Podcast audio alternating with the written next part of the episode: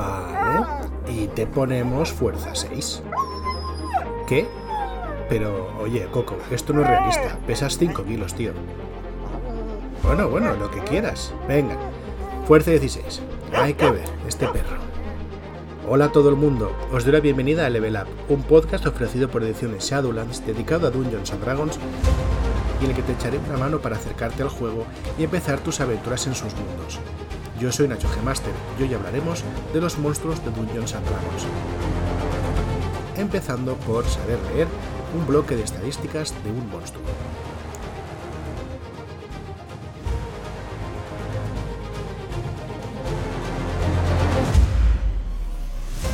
Pero antes, quiero recordarte que si entras en shadowlands.es barra levelup, además de encontrar la lista de estos maravillosos programas que te hago cada semana, también vas a poder entrar en la lista de correo para enterarte de las novedades de la editorial y eh, poder descargar un par de aventurillas muy chulas con las que puedes echar unas buenas horas de juego a Dungeons and Dragons quinta edición.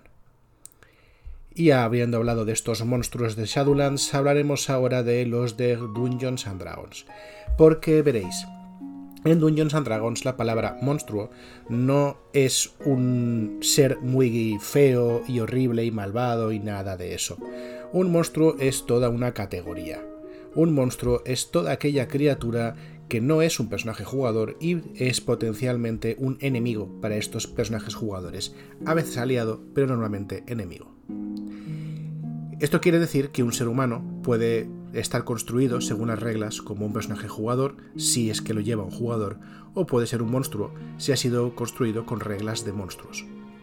Muchas veces, en el manual, en los manuales de Dungeons and Dragons, nos encontramos con que se habla de criaturas, monstruos, seres, etc.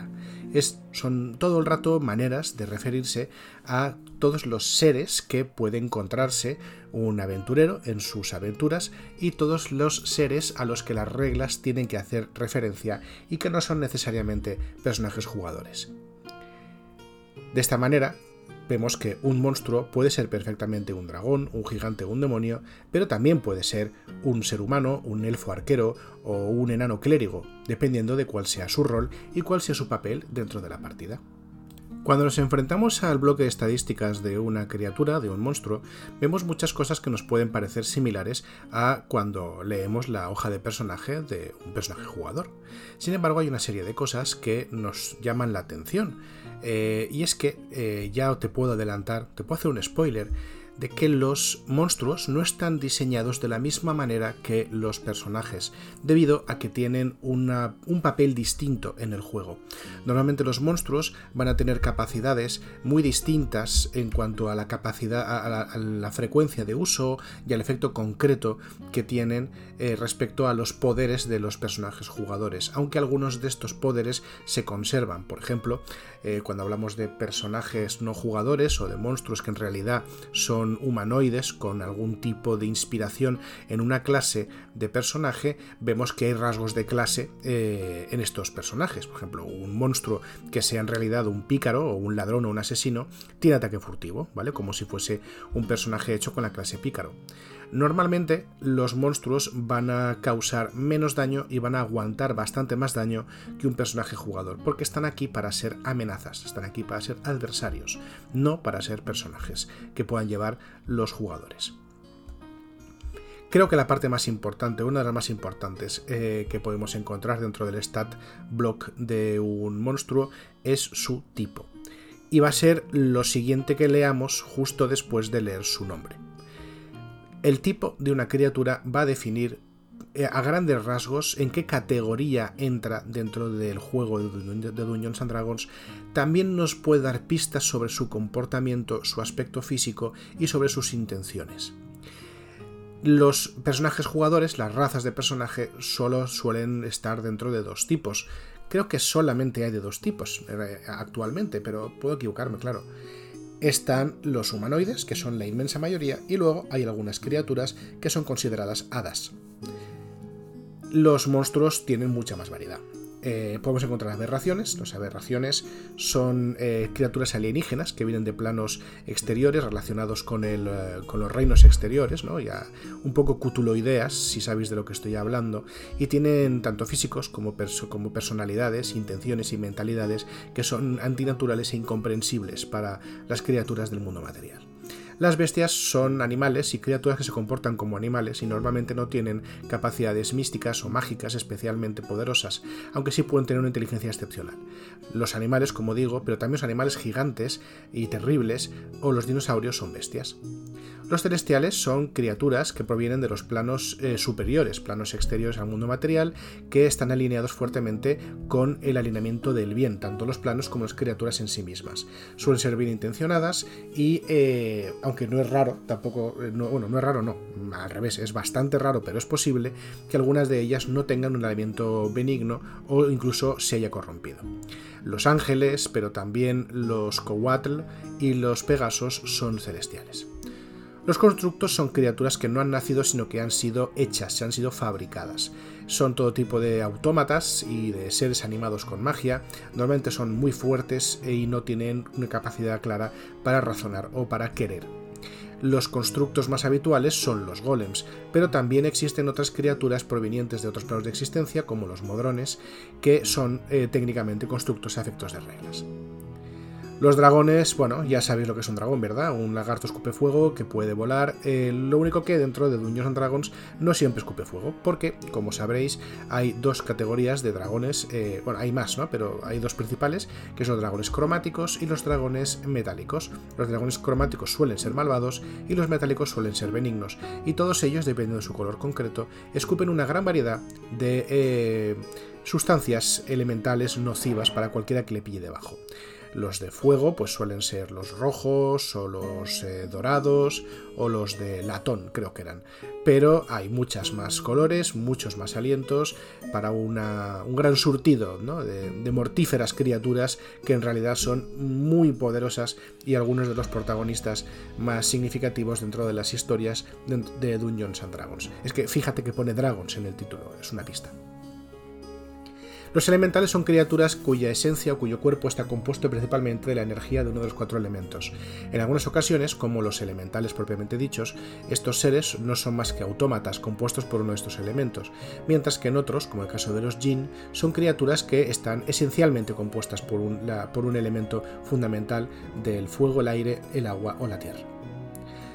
Las hadas son criaturas mágicas que están muy cerca de las fuerzas de naturaleza y provienen en su mayoría del Feywild, el plano eh, positivo que está, eh, digamos, envolviendo el mundo material. Estas criaturas suelen ser benignas, pero también son caprichosas y tienen una manera de pensar muy distinta a la de los mortales, aunque también hay criaturas muy malvadas dentro de las hadas.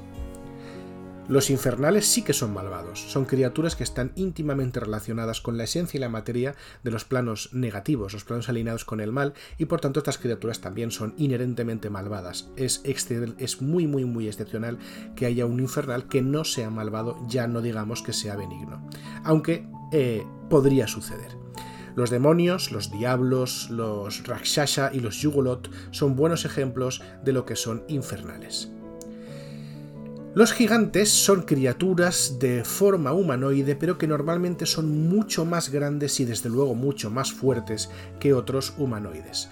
Algunos de estas criaturas han sido malditas o tienen algún tipo de deformidad, como es el caso de los Etin o los Fomorianos, eh, pero la mayoría de ellos pertenecen al orden de los verdaderos gigantes, que va desde los torpes gigantes de las colinas a los majestuosos gigantes de la tormenta.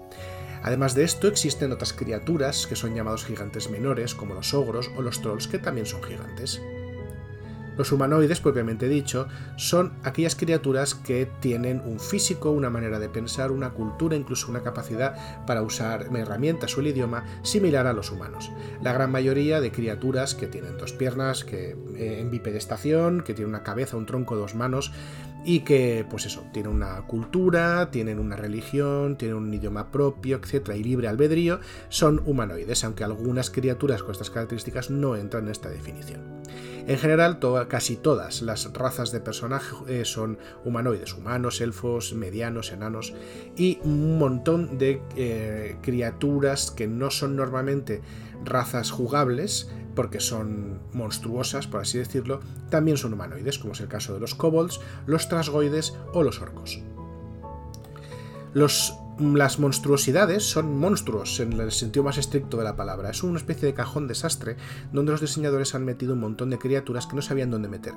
Suelen tener en común que tienen un origen mágico o místico eh, y no natural y que tienen características y eh, poderes que son excepcionales como por ejemplo los doppelganger que cambian de forma, los osos lechuza, que son un híbrido mágico entre dos criaturas, o los minotauros, por ejemplo, que son fruto de una maldición.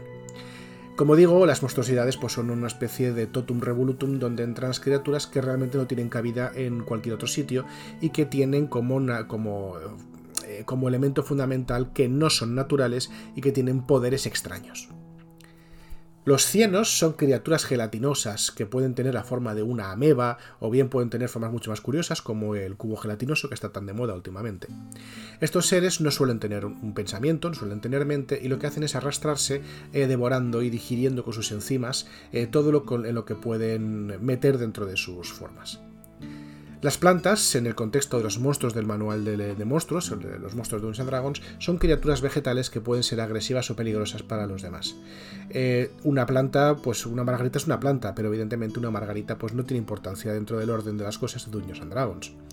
Sin embargo, cosas como plantas carnívoras o extremadamente venenosas, o seres como los Sents o los micónidos, los hombres hongo, eh, también son plantas y son mucho más interesantes.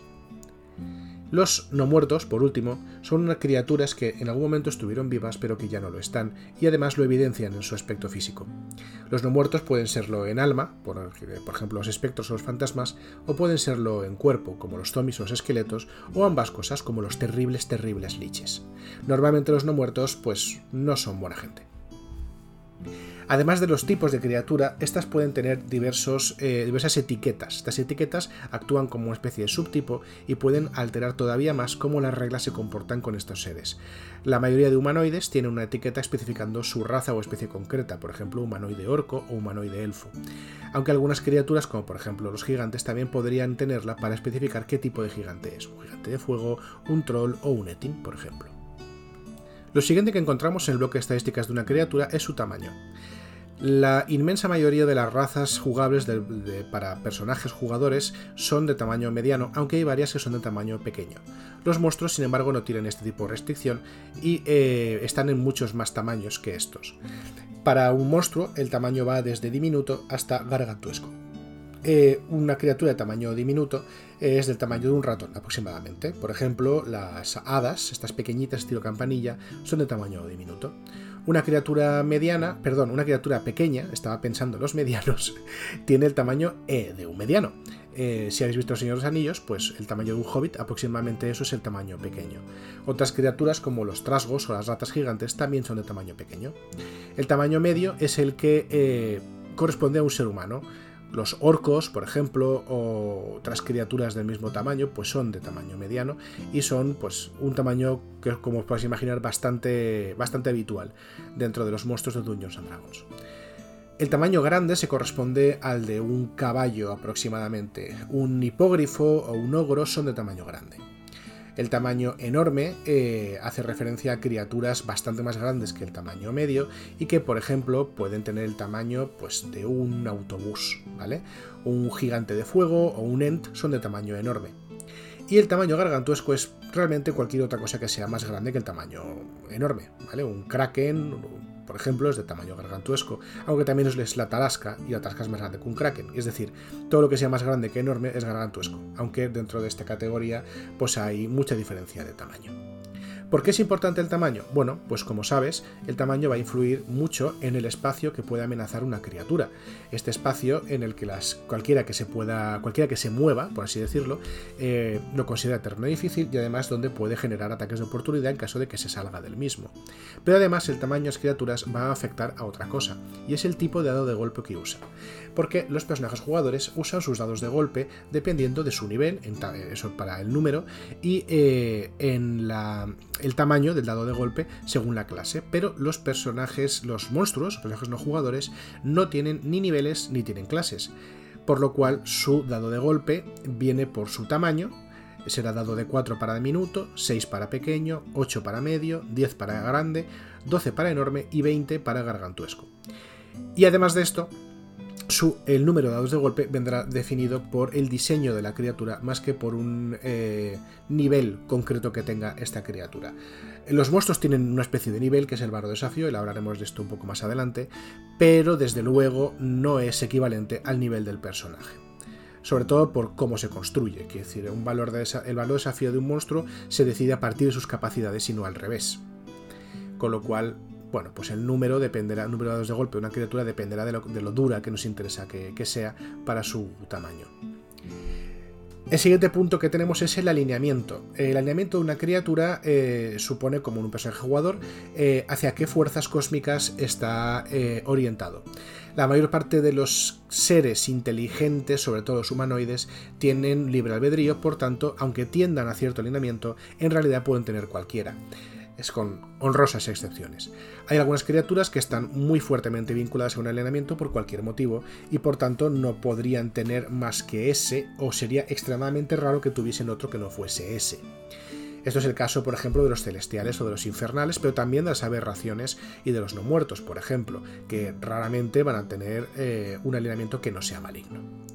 Sin embargo, hay algunas criaturas que o bien porque carecen de volición o bien porque no tienen un intelecto capaz de entender estas diferencias, no están alineadas. Estas criaturas no es que sean neutrales, porque neutrales también es una postura moral, sino que no están alineadas, no tienen una influencia eh, de un alineamiento porque sus actos, al no moverse por ningún tipo de voluntad, más allá del instinto, no han generado esta vinculación con ningún elemento. Eh, con, ningún con, ningún alineamiento. Perdón. Eh, la gran mayoría de las bestias, por ejemplo, no está alineada. Siguiendo con el bloque de estadísticas, vemos que los personajes eh, no jugadores también tienen cuatro, tres o cuatro rasgos eh, que son los mismos que para los personajes, que son la clase de armadura, los puntos de golpe y la velocidad. Eh, aparte de la variación que puede tener la velocidad dentro de un monstruo, que suele tener aparte de la velocidad terrestre, también puede tener, pues, a saber, eh, velocidad excavando, trepando, volando, nadando, etc. Esto se comporta igual que para los personajes jugadores, no tiene mucha más diferencia. La clase de armadura también funciona exactamente igual y, funciona para lo mismo. Eh, dentro del del bloque de estadísticas de la criatura nos explicará si la clase de armadura que tiene se debe a un equipo que vista o eh, se debe a que tiene un pellejo especialmente duro o que tiene defensas místicas de algún tipo. Esto es lo que se llama armadura natural. Una criatura que pueda optar a llevar armadura pero que tenga también armadura natural deberá elegir entre los dos, no puede tener las dos cosas a la vez. En este sentido pasa como con los personajes jugadores, como veis. Y por último tenemos puntos de golpe. Como os he dicho antes, puntos de golpe dependerán de lo dura y peligrosa que queremos que sea la criatura a la hora de diseñarla y también dependerá del de, eh, dado de golpe que hayamos escogido para ella, que dependerá a su vez de su tamaño. Como sabes, una criatura eh, que caiga a cero puntos de golpe en principio es destruida o es bueno o, o es muerta, vaya, o es matada, a menos que el Dungeon Master decida darle salvaciones de, muerte como si fuese un personaje jugador. El siguiente bloque que nos encontramos es las, son las características del personaje. Eh, los personajes jugadores y los monstruos tienen eh, las mismas características que tiene cualquier otro personaje jugador, es decir, fuerza, destreza, constitución, inteligencia, sabiduría y carisma. Lo que pasa es que no están limitados a los límites habituales que tienen estos personajes jugadores. Así, donde eh, un personaje jugador, un humanoide, vaya, de los que te puedes hacer como, como personaje, suelen tener, o no suelen tener, no, todos lo tienen, aunque algunas cosas le permitan superarlo, un límite en sus características de 20, los monstruos no tienen este problema y muchos de ellos tienen características muy por encima de 20, eh, hasta llegar incluso a 30, que es el máximo absoluto en cualquiera de ellas. De la misma manera, normalmente algunas criaturas tienen atributos muy bajos o incluso casi inexistentes, y esto es porque se mueven en escalas diferentes. La inteligencia de las bestias, por ejemplo, suelen ser muy muy baja, mucho más baja de lo que sería posible para cualquier personaje que te hagas ¿no? como, como jugador. Por otro lado, em, también tenemos las habilidades y las salvaciones a las que dispone una criatura. Las habilidades y las salvaciones funcionan un poco igual que funcionan con los personajes jugadores. Como sabes, cuando haces una tirada de salvación o haces una tirada de característica a la que se puede aplicar una habilidad, lo que haces en realidad es sumar el bono de competencia. Sin embargo, para los personajes jugadores, el bono de competencia depende del nivel en el que estén. Y si los monstruos no tienen nivel, ¿de dónde lo sacamos? Pues bien, los monstruos tienen una especie de nivel que va a marcar lo peligroso que es la criatura, la peligrosa que es la criatura, que es el valor de desafío. El valor de desafío parece o se parece al nivel de personaje, pero no es equivalente al nivel de personaje. Y ya hablaremos de cómo se calcula el valor de desafío en otros programas. Eh, el valor de desafío va de 0 a 30 en vez de 1 a 20, que es lo que correspondería a los personajes jugadores. Los niveles inferiores a 1, que son un medio, un cuarto, un octavo y 0, conservan un bono de competencia de más 2.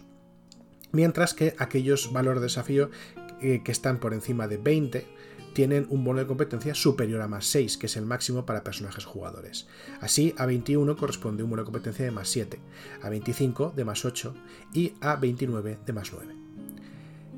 ¿Por qué es importante esto? Es importante porque cuando sepamos cuál es el valor de desafío de nuestra criatura, eh, aunque esto suele hacerse al revés, como, os decía, aplicaremos este bonificador de competencia a sus ataques, a sus salvaciones y a sus eh, tiradas de, habilidad.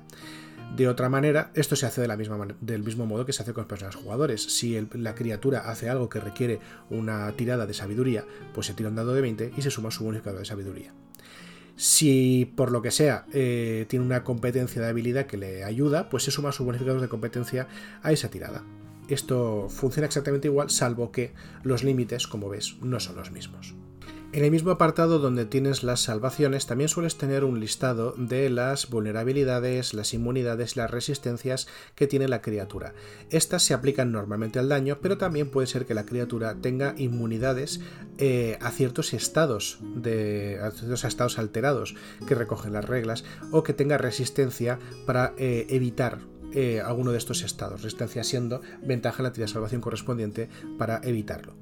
También dentro de este bloque encontraremos los sentidos de los que dispone la criatura. Esto es especialmente importante porque en ocasiones parte del poder o la peligrosidad de una criatura eh, radica en los, en los sentidos a los que tiene acceso. Tenemos a nuestra vieja conocida, que es la, visión eh, la oscuridad, que nos permite ver eh, con entornos de poca luz eh, o sin luz en absoluto en un radio muy concreto, pero tenemos otras cosas como la vista ciega. La vista ciega permite a una criatura percibir su entorno sin necesidad de usar el sentido de la vista, especialmente común en los dragones, y permite ignorar aquellos efectos que tratan de nublar a este sentido de la vista. También tenemos el sentido de la vibración, por ejemplo las arañas pueden localizar criaturas sin necesidad de poder verlas, eh, siempre y cuando estén en la misma superficie eh, que ellas. Muchas criaturas que son capaces de cavar también son capaces de captar vibraciones de esta manera. Y luego tenemos un poder muy muy interesante eh, que es la visión verdadera. Una criatura con visión verdadera, eh, normalmente dentro del alcance de sus sentidos, puede ver dentro de la eh, oscuridad, tanto mágica como, como, mundana, puede ver criaturas y, seres invisibles, seres y objetos invisibles, puede detectar las ilusiones como lo que son, eh, puede percibir la forma original de cualquier cambiaformas o cualquier criatura transformada por magia, y puede incluso ver dentro del plano etéreo, es decir, una criatura con visión verdadera, pues ve las cosas exactamente como son y es imposible burlarla con ilusiones de cualquier tipo. También en este bloque nos dirán qué idiomas es capaz de hablar la criatura si es que es capaz de hablar alguno. Eh, muchas criaturas tienen una barra en la parte de idioma haciendo ver que no es capaz de eh, entender ningún lenguaje, aunque algunas de ellas, como las bestias, podrían entender palabras concretas de un lenguaje concreto eh, como órdenes de mando si son amaestradas. Bueno, si habéis tenido alguna vez una mascota o sabéis lo que es una mascota, entenderéis lo que estoy diciendo. Hay una capacidad especial eh, que es la telepatía. La telepatía es una capacidad mágica que permite a un monstruo comunicarse mentalmente con otra criatura dentro de un rango concreto. Eh, la telepatía normalmente, y a menos que se diga lo contrario, no necesita eh, un idioma común para poder comunicarse, a menos, bueno, siempre y cuando, mejor dicho, las dos criaturas que están manteniendo el vínculo telepático sean capaces de entender al menos un idioma. Una criatura que no tenga telepatía eh, solamente puede eh, recibir y contestar mensajes telepáticos, pero no puede poner fin o iniciar una conversación por sí mismo. A continuación tendríamos un rasgo que es el desafío. El valor de desafío, como os decía, indica lo peligroso que es eh, un ser, un monstruo. Este valor de desafío tiene una función similar a la del nivel del personaje, pero no es equivalente al nivel del personaje. Lo que quiero decir es que una criatura con un desafío de 3 no es equivalente al de un personaje con un desafío de 3, es sensiblemente más poderosa. Hablaremos con detalle del valor de desafío en un programa posterior, pero para que os hagáis una idea, una criatura de un valor de desafío determinado es un reto eh, mediano, de dificultad mediana, para cuatro personajes de ese mismo nivel. Es decir, una criatura de un valor de desafío 3 es un reto mediano para cuatro personajes de nivel 3. Esto es una aproximación muy general. Como digo, veremos con más detalle lo que es el valor de, desafío y para qué sirve. Luego tenemos una serie de rasgos especiales dentro del bloque de estadísticas de la criatura que nos hace, eh, nos evoca, ¿no? qué cosas específicas es capaz de hacer fuera de lo que son los ataques que son el bloque siguiente. Especialmente importante dentro de este tipo de rasgos especiales, y es una cosa que me gustaría mencionar, es eh, el um, lanzamiento de conjuros innato. Como ya sabéis, porque lo hemos hablado en el, capítulo de los capítulos de magia, eh, normalmente para lanzar un conjuro es necesario gastar un espacio de conjuro, es una especie de la, energía arcana finita que un personaje puede reunir. Hay algunos monstruos que tienen espacios de conjuro y en ese sentido se comportan como lanzadores de conjuros, pero hay otros que tienen lanzamiento de conjuros espontáneo el acento de conjuros espontáneo o innato se refiere a aquellas eh, capacidades místicas que están tan inherentemente dentro de la criatura que no necesita usar eh, energía mágica externa, por así decirlo, para poder lanzarlas estos, conjuros innatos siempre se nos dirá cuántas veces es capaz de lanzarlo la criatura en un periodo de tiempo concreto, normalmente al día o entre descansos largos, aunque a veces será a voluntad o ilimitado. Como pasa siempre que eh, hay un lanzamiento de conjuros innato, cuando se lanza uno de estos conjuros, se lanzará siempre al nivel más bajo posible, si una criatura es capaz de lanzar innatamente una bola de fuego, esa bola de fuego siempre será de nivel 3, a no ser que el bloque de estadísticas de la criatura nos sugiera lo contrario. Bajando un poco más tenemos las acciones de la criatura. Estas acciones normalmente se referirán a eh, ataques, aunque no siempre. Hay un par de cosas que me gustaría mencionar de este tipo de acciones, porque son inusuales para, eh, son inusuales para los personajes jugadores y, simplemente, y solamente se usan dentro de, los monstruos y los personajes no jugadores. Uno es el multiataque. Un multiataque es una acción especial que algunas criaturas pueden llevar a cabo que mezclan varios ataques de la criatura. Eh, pongamos que una criatura tenga un ataque de garra y un ataque de mordisco. Eh, esto quiere decir que cuando una criatura tenga la oportunidad de hacer un ataque en combate cuerpo a cuerpo, puede optar por cualquiera de los dos. Pero, si lo desea, esta criatura puede invertir toda su acción de su turno en hacer un multiataque y hacer tantos ataques como contenga el propio multiataque, ¿vale? Muchas veces este multiataque será muy sencillo, que si estamos delante de un orco, por ejemplo, pongamos, ¿eh? Eh, que puede golpear o sea, tiene como ataque de melee eh, un hachazo, ¿vale? Eh, y un multiataque te dice, haz dos hachazos. Pues ya está, no tiene mucho más. pero otras veces sí que va a combinar distintos tipos de, ataque. Por ejemplo, muchos dragones tienen multiataques bastante, bastante complejos, ¿no? Por ejemplo, un dragón blanco anciano eh, hace como multiataque tres ataques, uno con su mordisco y dos con sus garras, además de usar su presencia pavorosa. Es decir, eh, cada criatura tiene sus propias movidas y te va diciendo qué ataques puede hacer empleando su acción.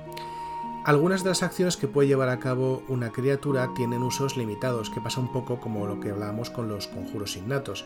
Eh, a veces nos dirá X veces al día, a veces nos dirá que se recarga durante un descanso corto un descanso largo, y a veces tienen una capacidad especial que es la recarga. La recarga es especialmente común en los alientos de los dragones.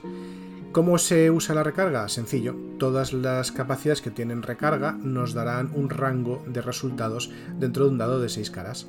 Si tiramos el dado de 6 caras al principio del turno de la criatura y sale uno de esos números de ese rango, pues esa capacidad limitada se ha recuperado un aliento de dragón blanco, por ejemplo, que tenga recarga 5-6, quiere decir que al principio del turno del dragón blanco se tirará un dado de 6 y si sale un 5 o un 6, ha recuperado la capacidad de usar su aliento. Sencillo. Y además muy útil y muy guay, porque mete un grado de eh, incertidumbre muy interesante que sorprende tanto a los jugadores como al director de juego. Y eso es algo que a muchos directores de juego les gusta vamos a acabar hablando de dos cosas que me gustan mucho mucho de esta edición de Dungeons and Dragons, que son las acciones legendarias y las acciones de guarida. Las acciones legendarias son un recurso que puede usar cierto tipo de criatura llamado criatura legendaria, seres especialmente peligrosos, antiguos o de otro modo poderosos, que pueden amenazar de una manera más eh, constante y feroz a los aventureros.